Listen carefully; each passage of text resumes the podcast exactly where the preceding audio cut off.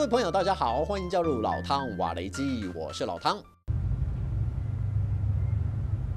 这艘舷号三六八的俄军瓦西里毕可夫号巡逻舰，在黑海西南部向一艘悬挂不留国旗、朝乌克兰方向行驶的苏克鲁欧坎号货轮开枪示警，也是俄罗斯宣布自今年七月十七日退出黑海谷物协议后，警告国际社会，任何靠近乌克兰港口的船只会被视为是潜在协助乌克兰的军事行为。尽管各国开始提高警觉，避免遭到波及，然而时隔一个月，俄罗斯巡逻艇最终还是开火了。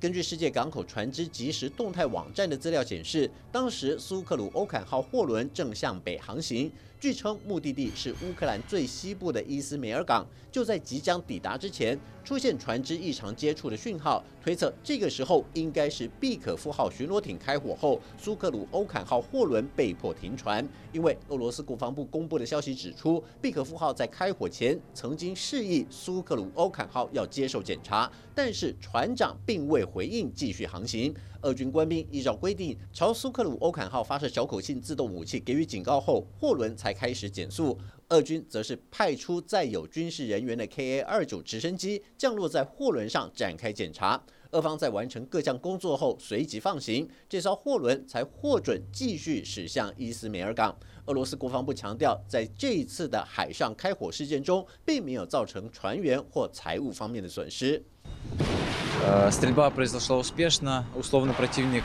был уничтожен. 早在两个星期前，也就是七月二十一日，俄罗斯海军就在黑海周边海域举行实弹射击演习。 当时，俄罗斯国防部就提出警告，会对任何经由黑海前往乌克兰的船只采取必要的检查工作。如果不听从指示或试图硬闯，俄军有权采取相应的作为，确保海上航行与各方的安全。就在伯留级货轮苏克鲁欧坎号成为俄军第一个在黑海海域开枪示警的外籍船只之后，不但引起国际舆论的哗然，乌克兰更严厉谴责俄罗斯的恣意妄为，不仅侵害外籍船艇在国际航道的航行自由，也是对国际秩序的一次大胆挑衅，敦促各国制裁俄罗斯的野蛮行为。乌克兰也提出警告，如果俄罗斯继续在黑海采取如此霸道的行为，乌克兰也会以同样的方式作为回应。Наступний прикордонний знак буде встановлений в нашому українському Криму після його звільнення силами оборони України. 乌克兰边防局长这番话就被外界解读是向俄罗斯呛虾，不但登上蛇岛立起界碑，还明确告诉俄军下一个目标就是克里米亚半岛。显然不满俄罗斯在黑海的霸权行为。毕竟在俄乌战争爆发后，乌克兰在克里米亚以东的所有海岸线已经先后落入俄罗斯的控制下，也使得被称为乌克兰生命线的黑海贸易航道深受俄罗斯的威胁。尤其之前在联合国的斡旋下，黑海谷物协议的运作还算正常，尽管受到两国战争的影响。货物出入境的检查程序变得更为繁琐，但至少都还维持在一定程度的进出范围内。而且俄罗斯原本也倾向同意延长黑海谷物协议的时间，但前提是联合国必须兑现俄罗斯肥料和粮食出口的承诺，并且恢复包括俄罗斯农业银行在内的五家金融机构和国际支付系统的连接。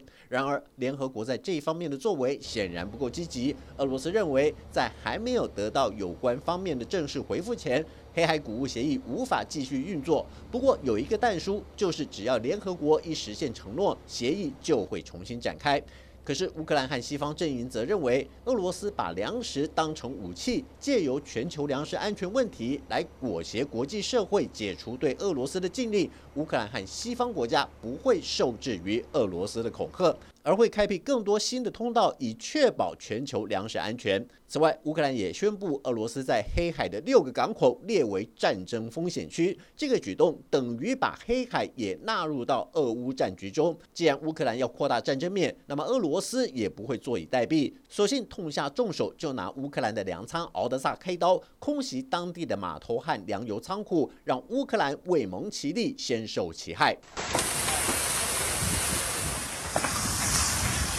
乌克兰国家紧急部大骂俄罗斯发动这场犹如地狱般的空袭，就是想瘫痪乌克兰从海港运输粮食出口的能力，导致十二人受伤，六万吨谷物付之一炬。法国和德国更发出谴责，批评俄罗斯的空袭是不负责任的威胁全球粮食安全，而且是一次直接攻击全球最贫困人口的行为。乌克兰方面则宣称，被炸毁的仓库预估需要超过一年才能修复。不过，俄罗斯国防部则说，这次打击的目标是乌克兰的兵工厂、弹药库和燃料库，并不是乌克兰用来存放粮食的储存区。其实，这种各说各话的军事空袭也不是第一次才发生。乌克兰也很清楚，对于俄军的做法，最直接的回复方式就是以牙还牙，以眼还眼。